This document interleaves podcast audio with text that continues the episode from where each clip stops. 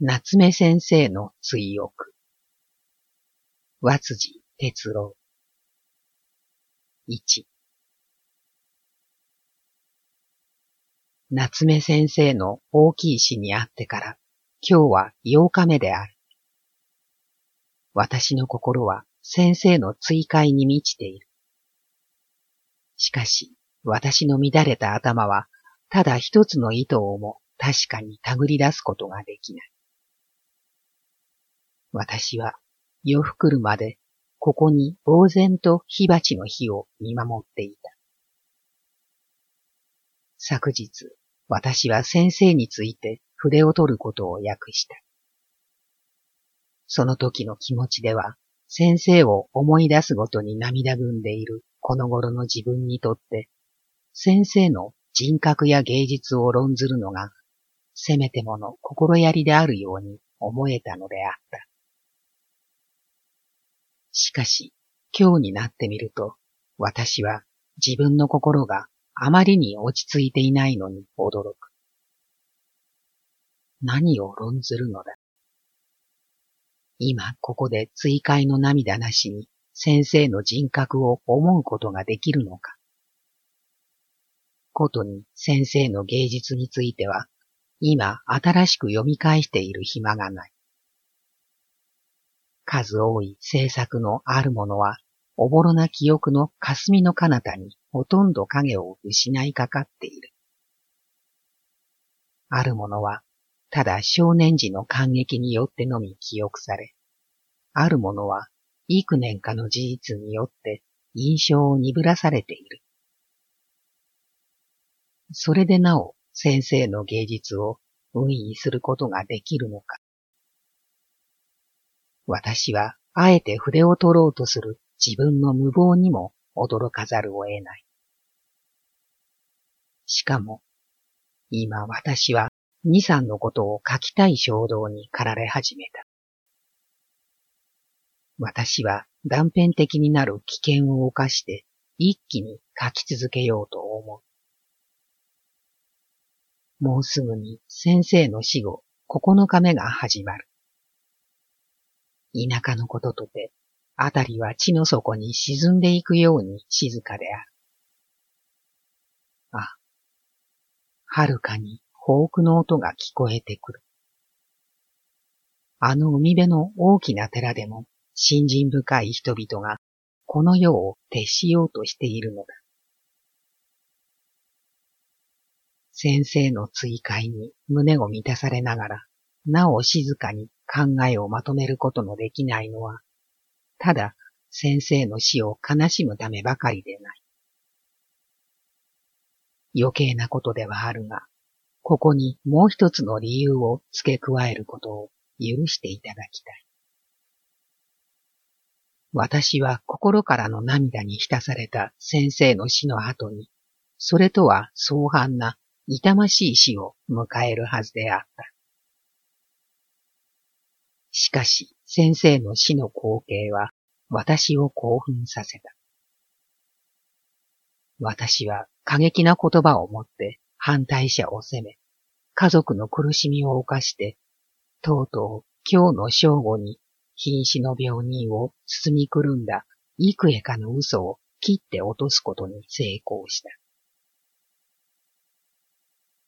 肉体の苦しみよりも、むしろ虚偽と不誠実との刺激に苦しみもがいていた病人が、その瞬間に宿命を覚悟し、心の平静と正労とを取り返すのを見たとき、私の心はいかに異様な感情に震えたろう。私は感謝し、喜び、そうして初めて混じり気のない感情で、しみじみと病人を悲しみ痛んだ。生と死の厳粛さが今日から病室を支配し始めた。夜が明ければ私は何を置いても死んでいく者を慰めるために出かけなければならない。私は落ち着いて先生を論ずるよりも、かえってこの方が先生に対する感謝を表すに適していることを感ずる。私は頭が乱れている。書き出しからしてもう主題にふさわしくない。二、偶然であるか必然であるかは私は知らない。とにかく私は先生の死について奇妙な現象を見た。この秋、私は幾度か先生を訪ねようとして果たさず、ほとんど三月ぶりで11月23日に先生を訪ねた。その日はいい天気だったので、A と共に富山ヶ原を散歩して、早稲田まで行った。A は仕事が忙しいため、先生のところへは寄らないはずであった。私は一緒に行きたいと言って、いろいろ押し問答をしながら歩いた。突然 A は一緒に行こうと言い出した。それから10分ほどで先生のところに着いた。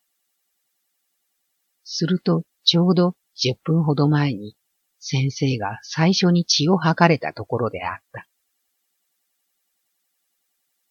私たちは何かの手伝いでもできれば結構と思って上がることにした。座敷に通ってからふと床の間を見ると床柱にかかった花曲がりの天狗の面が掛物の上に大面黒像を映している。珍しい面だと思って床柱を見たが、そこにはそんなに大きな面はかかっていない。では、小さい面が光の具合で大きく映ったのかしらと、床柱のそばまで行ってみると、そこにかかっているのはただ葉うちわと丸いうちわだけであった。しかし、影は格好から釣り合いからどうしても本当の面としか見えなかった。あまりうまくできているので、その面が奇妙に気にかかり、後で悪かったと感じたほど必要にその面を問題にした。この出来事がひどく気になっていただけに、臨終の日、紙面という言葉を聞いたとき、私は異様な感じに胸を打たれた。本当に悪い辻占いであった。花の曲がっていたこと。私が先生に初めて紹介された日にも奇妙なことがあった。18の正月にロンドン島を読んで以来書きたかった手紙を私は25の秋にやっと先生に当てて書いて、それを郵便箱に投げ入れてから芝居に行った。私の胸にはまだその手紙を書いた時の興奮が残っていた。その時に廊下で先生に紹介された。それまでかつて芝居や音楽会で先生を見かけたことのなかった私が、その日、特に芝居で先生と落ち合わなければならなかったのは、私にひどく不思議に思えた。少なくとも私だけには、その日がただの日ではないように見えた。三先生を高等学校の廊下で毎日のように見た頃は、ただ俊厳な近寄りがたい感じがした。友人たちと夕方の散歩によく先生の千駄木の家に行ったが、中へ入っていく勇気はどうしても出なかった。しかし、先生に紹介された時の印象はまるで反対であった。先生は優しくて人を吸い付けるようであった。そうしてこの印象は最後まで続いた。私はいかに俊厳な先生の表情に接するときにも、先生の温情を感じないではいられなかった。私が先生を近寄りがたく感じた心理は、今でも無理とは思わない。私は現在同じ心理を自分の敬愛する何がし先生に対して経験している。それはおそらく自分の強打から出るのであろう。しかし、この強打は、相手があたかも両親のごとく自分に働きかけてくるから起こるのである。その前に出たとき、自分の弱点と癒しさとを恥じないではいられないゆえに起こるのである。私は夏目先生が気難しい感触持ちであることを知っていた。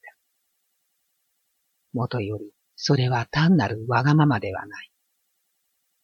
すべて自己の道義的気質に抵触するものに対する本能的な気短い怒りである。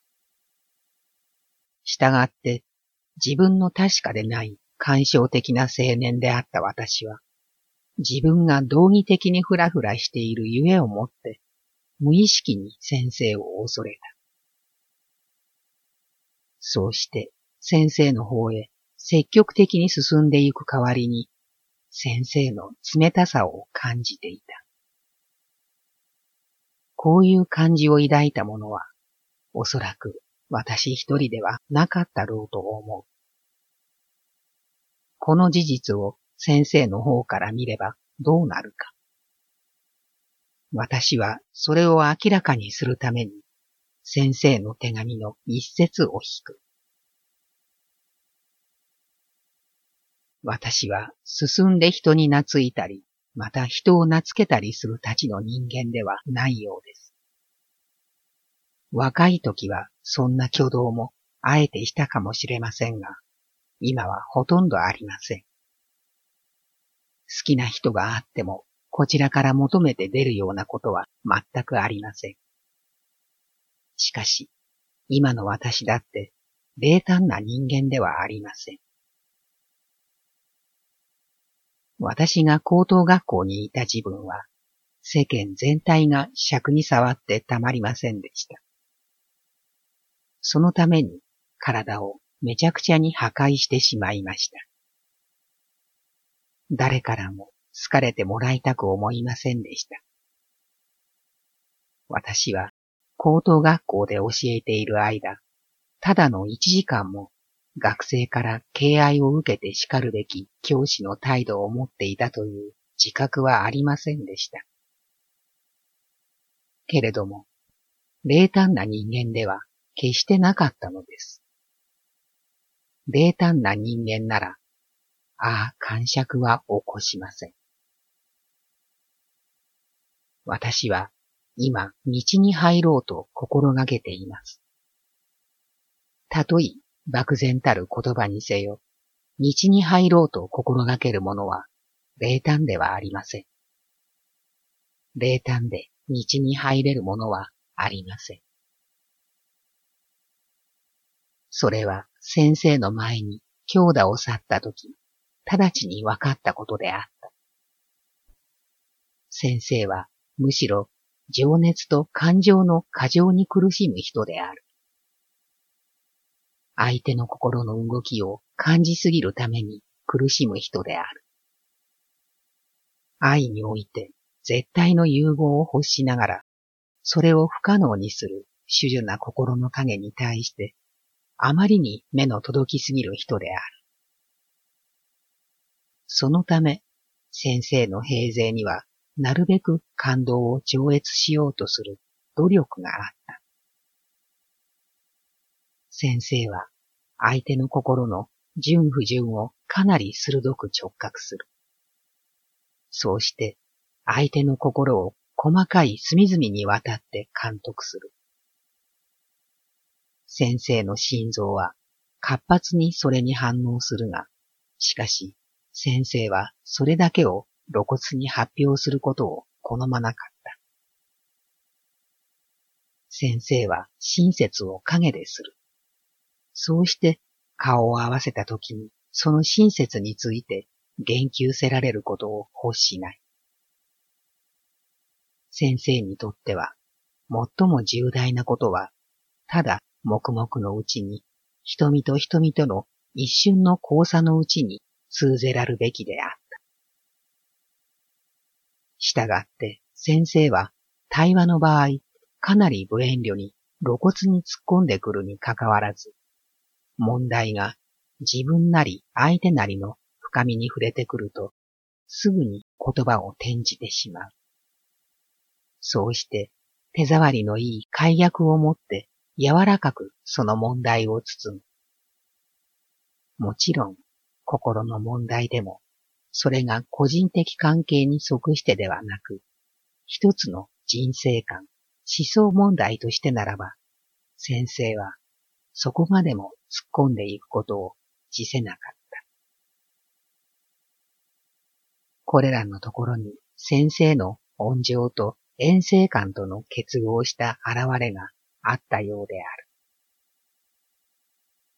右のような先生の傾向のために、解逆は先生の感情表現の方法として格べからざるものであった。先生の解逆には常に意味深いものが隠されている。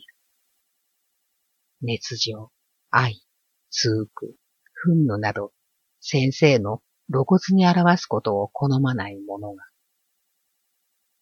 そうして人々は談笑の間に黙々としてこの中心の重大な意味を受け取るのである。先生がその愛する者に対する愛の発表は主にこれであった。私の考えではこれが解約の真の意味である。したがって、誠に尊い解約は、通句から、悩みすぎる人から、遠征的な心持ちから、人生に快活をもたらそうとする愛の嘲笑として生まれるのである。そうでないものは、単に不白なる心の兆候に過ぎぬ。4先生は人間を愛した。しかし、不正なるもの、不純なるものに対しては、豪も呵責するところがなかった。その意味で先生の愛には私がなかった。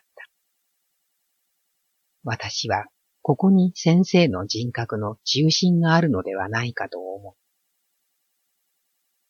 正義に対する情熱、愛より私を去ろうとする努力。これを他にして先生の人格は考えられない。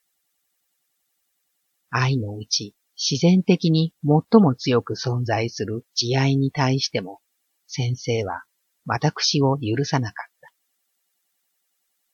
そのために事故に対する普段の注意と警戒とを怠らなかった先生は、人間性の重大な暗黒面、利己主義の鋭利な心理観察者として我々の前に現れた。先生にとっては、正しくあることは愛することよりも重いのである。私はかつて先生に向かって愛する者の悪を心から憐れみ、愛をもってその悪を救いうるほど愛を強くしたい。愛する者には欺かれてもいいというほどの大きい気持ちになりたいと言ったことがあった。その時、先生は、そういう愛はひいきだ。私はどんな場合でも不正は罰しなくてはいられないと言われた。すなわち、先生の考えでは、いかなる愛をもってしても、不正を許すことは、私なのである。たとえ自分の愛し子であろうとも、不正を行った点については、最も憎んでいる人間と何の選ぶところもない。自分の最も愛するものであるがゆえに、不正を許すのは卑怯、イゴイズムである。先生は自分の子供に対しても偏愛を非常に恐れた。親の愛は平等であるべきだ。もしそれを二三にするくらいなら、むしろ平等に愛しない方がいい。このことは普段に厳密な自己生察を必要とするのであるが、先生はこの点について非常に注意を払っていた。そうしてこの心がけがやがて人生全体に対して公平無視であろうとする先生の努力となって現れた。5先生が偏屈な気候家として世間から認められているのは、右のような努力の結果である。ひいき目なしに正直に言って、先生ほど常識に富んだ人間通は滅多にない。また、先生ほど人間のなすべき当然の行いを尋常に行っていた人も稀である。ただ、先生はその正義の情熱のために信ずるところを曲げることができなかった。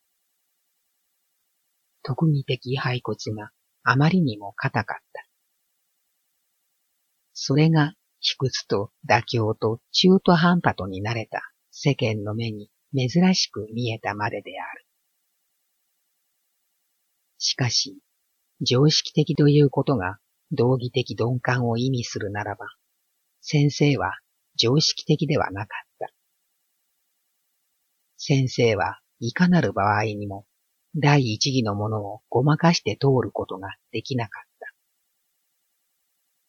た。たとえ世間が普通のことと認めていようとも、とにかく虚偽や虚礼である以上は、先生はひどくそれを嫌った。先生の重んずるのは、ただ道徳的心情である。形式習慣にむやみと反抗するのではなく、ただ道徳的心情より入れてのみ動こうとしたのである。これを気候と呼び、偏屈とあざけるのは、世間の道義的水準の低さを思わせるばかりで、世間の名誉にはならない。先生の白紙問題のごときも、これを木をてらうとして非難するのは、あまりに自己の癒しい信じをもって他を忖度しすぎると思う。先生は、白紙制度が世間的にも、また学会のためにも非常に多くの弊害を伴う事実に対して怒りを感じた。その内に潜む虚偽や不公平、市場などに対して正義の情熱の燃え上がるのを禁じ得なかった。これは先生として当然なことである。博士は多くの場合に対世間的な根の浅い名声のかかしである。博士であるととにかかわらず、学者の価値はその仕事の価値によってのみ定まる。しかも、世間は博士が大きい仕事の象徴であるかのごとくに考えている。そこに不正と虚偽がある。この点については、おそらく真に真理のために努力する学者たちは、先生の態度を是認しないでいられないだろう。6特技的骸骨のある者には、周りからうるさいこと、苦しいことが集まってくる。先生はそのために絶えず感触を起こさなければならなかった。しかも先生はその敏感と情熱とのためにさらに内からその苦しみを強くしなければならなかった。先生の前情はこの通句の対策として現れた傾向である。先生の調達の要求は、非人情への努力は、通句の方に苦しむ者のみが返しうる心持ちである。我々は非人情を呼ぶ声の裏に溢れすぎる人情のあることを忘れてはならない。娘がめっかちになって自分の前に出てきても、うん、そうかと言って平気でいられるようになりたいという言葉の奥には、熱しすぎた親の愛が渦巻いているのである。調達の要求は現実よりの逃避ではなくて、現実の征服を目指している。現実の外に夢を築こうとするのではなくて、現実の底に徹する力強い、たじろがない態度を獲得しようとするのである。先生の人格が登ってゆく道は、ここにあった。公正の情熱によって私を去ろうとする努力の傍らには、調達の要求によって天に着こうとする熱望があるのであった。七。先生の解約は、この調達の要求と結びつけて考えねばならん。もともと先生の気質には、解約的な傾向が江戸っ子らしく存在していたかもしれない。しかし、先生は解約をもってすべてを片付けようとする人ではなかった。解約の裏には絶えず遠征的な暗い中心の厳粛が潜んでいた。先生が単に攻略家として世間に通用しているのはたまたま世間の振り替えを表すに過ぎないのである。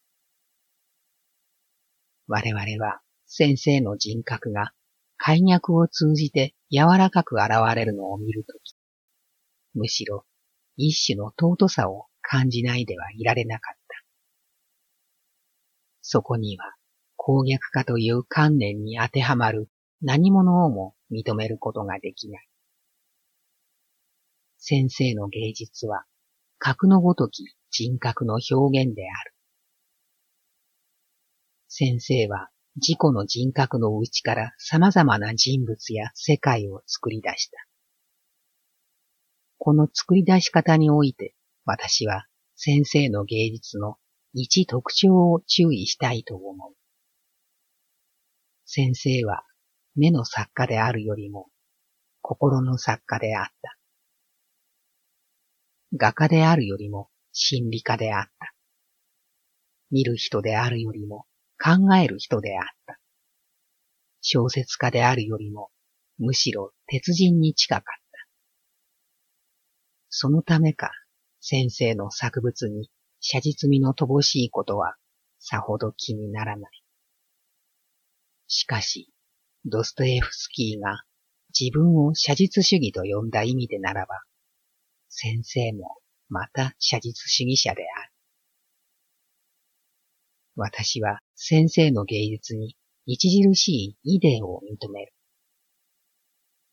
一つの作物の結構はすべてそのイデーから出ているように思う。この意味で先生の作物はかなり作られたという感じの強いものである。しかし、その感じはイデの力強さの下にすぐ消えていく。そうして我々は赤裸々な先生の心と向き合って立つことになる。我々は先生の作物から単なる人生の報告を聞くのではない。一人の求道者の人間知と内的経路との告白を聞くのである。9美己主義と正義及びこの両者の争いは先生が最も力を入れて取り扱った問題であった。猫は先生の全創作中最も露骨に情熱を表したものである。それだけにまた濃厚な解約をもって全体を包まなければならなかった。この作はおそらく先生の全生涯中最も道徳的感触の猛烈であった時代に書かれたものであろう。念入りに重ねられた解約の衣の下からは、世間の利己主義の不正に対する火のような憤怒と、特技的骸骨を持った人間に対する溢れるような同情とが覗いている。しかし、この時には、なお問題が先生自身の内政に食い入ってはいなかった。その後の諸作は、全時問題が内に深まっていく経路を示している。そうして最後の明暗に至って、憤怒はほとんど憐憫に近づき、同情はほとんど全人間に平等に行き渡ろうとしている。帰り見て、この十三年の回転を思うとき、先生も遥かな道を歩いてきたものだと思う。その経路を外観してみると、猫の次に野脇において正義の情熱の露骨な表現があった。グビ人層に至っては、鮮やかな類型的描写によって卑屈な利己主義や征服欲の盛んな画欲や正義の情熱や遠征的な諦めなどの心理を鉄血した。その後の諸作においては、絶えずこの問題に触れてはいたが、それを著しく深めて描いたのは心である。この作においては、利己主義はついに純然たる自己内政の問題として取り扱われている。私は利己主義の悪と醜さとをくまで力強く鮮明に描いた作を他に知らない。また、必要な利己主義を窒息させなければやまない正義の重圧の気味悪い底力も前者ほど突っ込んではないが、特に重大なところにギャップはあるが、力を入れて描いてある。次の道草においても、利己主義は自己の問題として愛との対決を迫られている。この作で特に目につくのは、主人公の画がいかに頑固に骨に食い入っているかを、その生い立ちによって明らかにしたこと。夫や妻やその他の人々の利己主義を平等に憎んでいること。その利己主義を打ち砕くべき場合、方法などを繰り返し繰り返し暗示していること。結局、それがだんだん実現されそうになっていくという、幾分巧妙のある結末が、先生の作として極めて珍しいことなどである。この作は明らかについで現れた明暗の前提をなしている。明暗においては、利己主義の描写が辛辣を極めているにかかわらず、作者は各人物を平等に憐れみ、いたわっている。そうして、天真な心による利己主義の征服を暗示するのみならず、一歩一歩その征服の実現に近寄っていった。先生はそれを解決しなかった。しかし、あるいは自らの全存在をもって解決したのではないのか。10恋愛と正義の葛藤、利己主義による恋愛の悲劇なども先生が熱心に押し詰めていった問題であった。ここに先生の人生に対する遠征的な気分が現れている。恋愛は人生の中核をなすものであるが、しかしそれは正しく生きることと抵触しはしないか。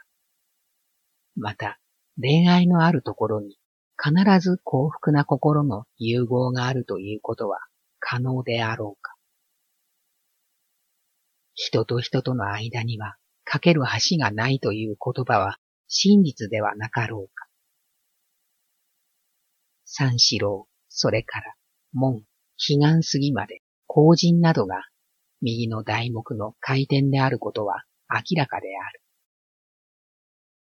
三四郎に目指して、それからに極度まで高まった恋愛の不可抗の力は、ついに正義を押し倒した。作者はこのことを可能ならしめるために、強楽主義者を主人公とした。しかし、不可抗の力の強さを際立たしめるためには、あらゆる同情を不義の恋に落ちていく男女の上に注ぐことをも辞しなかった。門はその解決である。男女の相愛はこれほど深まることができる。しかし、押し倒された正義は必要に愛する者の胸を噛んでいる。完全に相愛する男女の生活にも痛ましい寂しさがある。そうしてついに正義は蛇のように無本物の喉に巻きつく。彼岸過ぎまでにおいては、愛を双方で認めながら心も体も近づくことのできない宿命的な悲劇が描かれている。さらに、後人は夫婦の間でどうしても心を触れ合わせることのできない愛の悲劇を描いている。愛はついに絶望である。この問題についても道草は一つの活路を暗示する。砕かれた心のみが愛を活かせうるのである。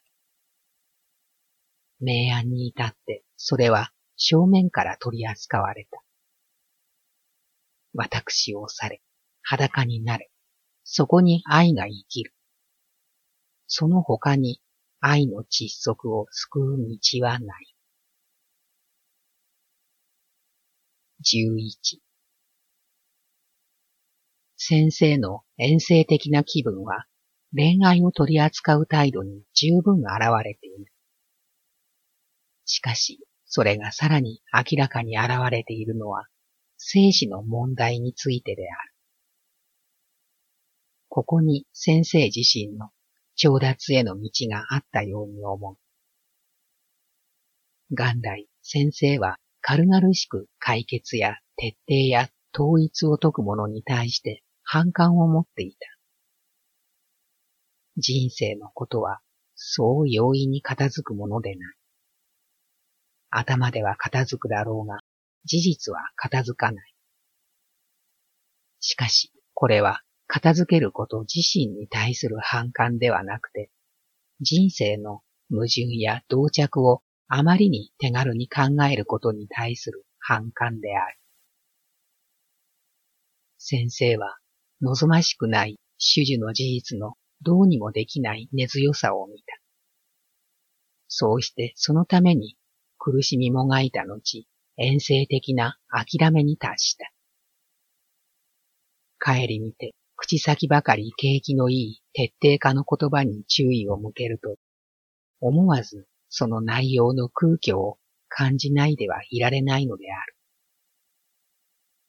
けれども、諦めに達したゆえをもって先生は人生の矛盾不調和から目を背けたわけではなかった。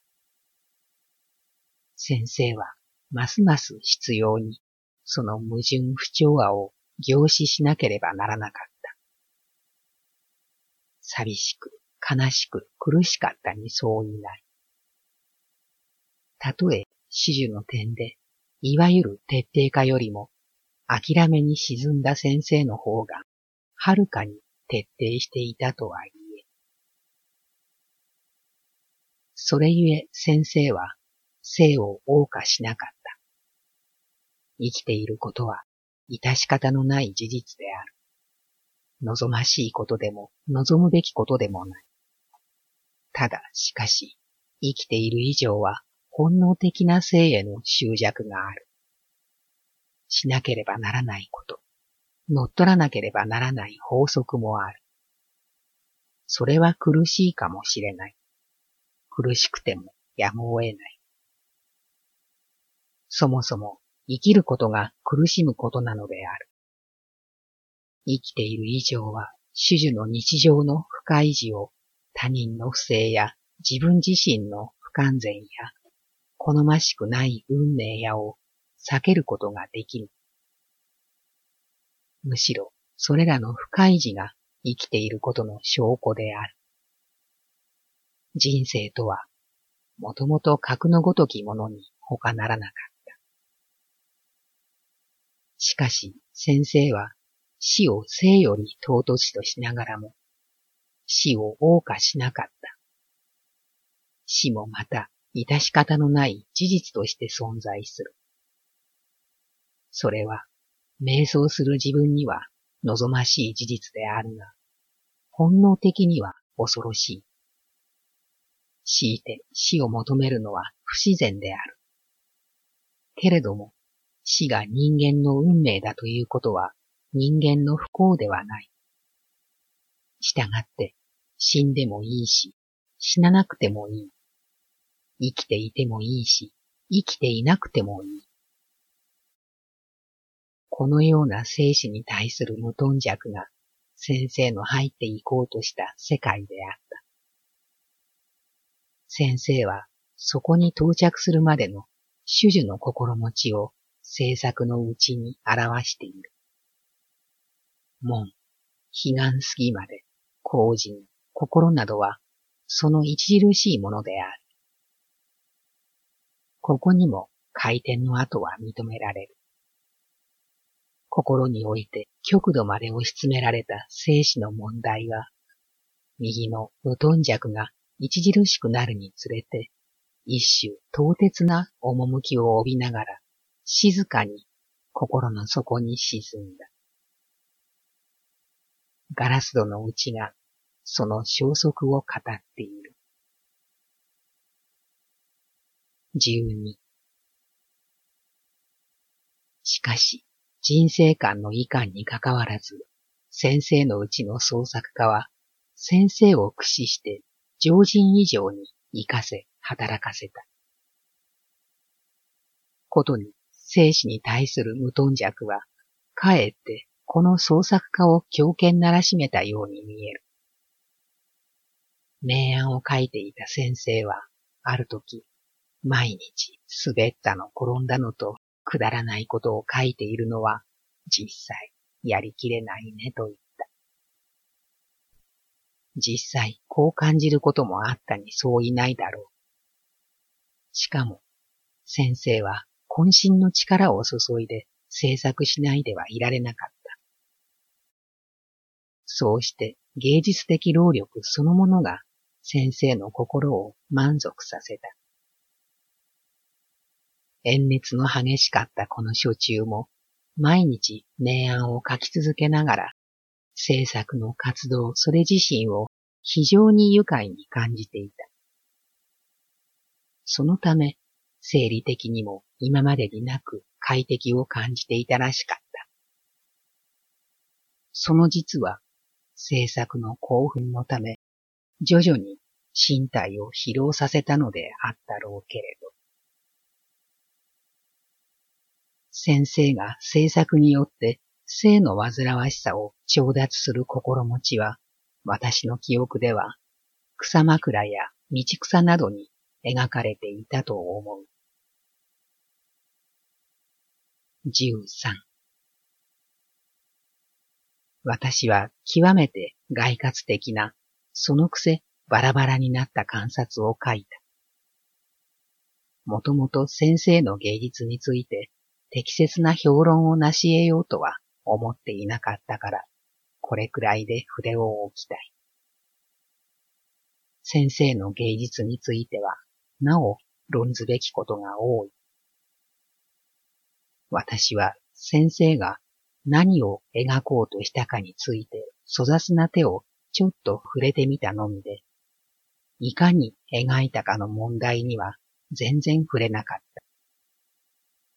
そこへ入れば、とても容易に出られないと思ったからである。それに、私の今の心持ちは、ただひたすら先生の人格に引きつけられている。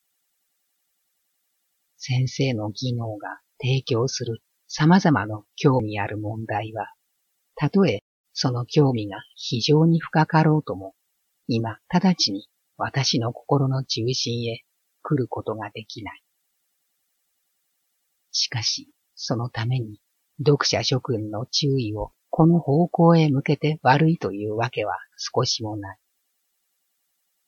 私は先生の死に際して諸君が先生の全著書をひとまとめにして改めて干渉されんことを希望する。そうして、ここに説いたような先生の人格と生活との表現がいかなる姿とリズムによって行われているかを司祭に見せられんことを勧告する。先生の芸術は、その結構から言えば建築である。すべての細部は全体を統一する力に複属せしめられている。さらにまた、先生の全著書は、先生の歩いた道の標柱である。すべての作は中心を流れる命に従って並べられている。これらのものに親しむのはいかなる意味においても我々を益し、我々を幸福にするだろう。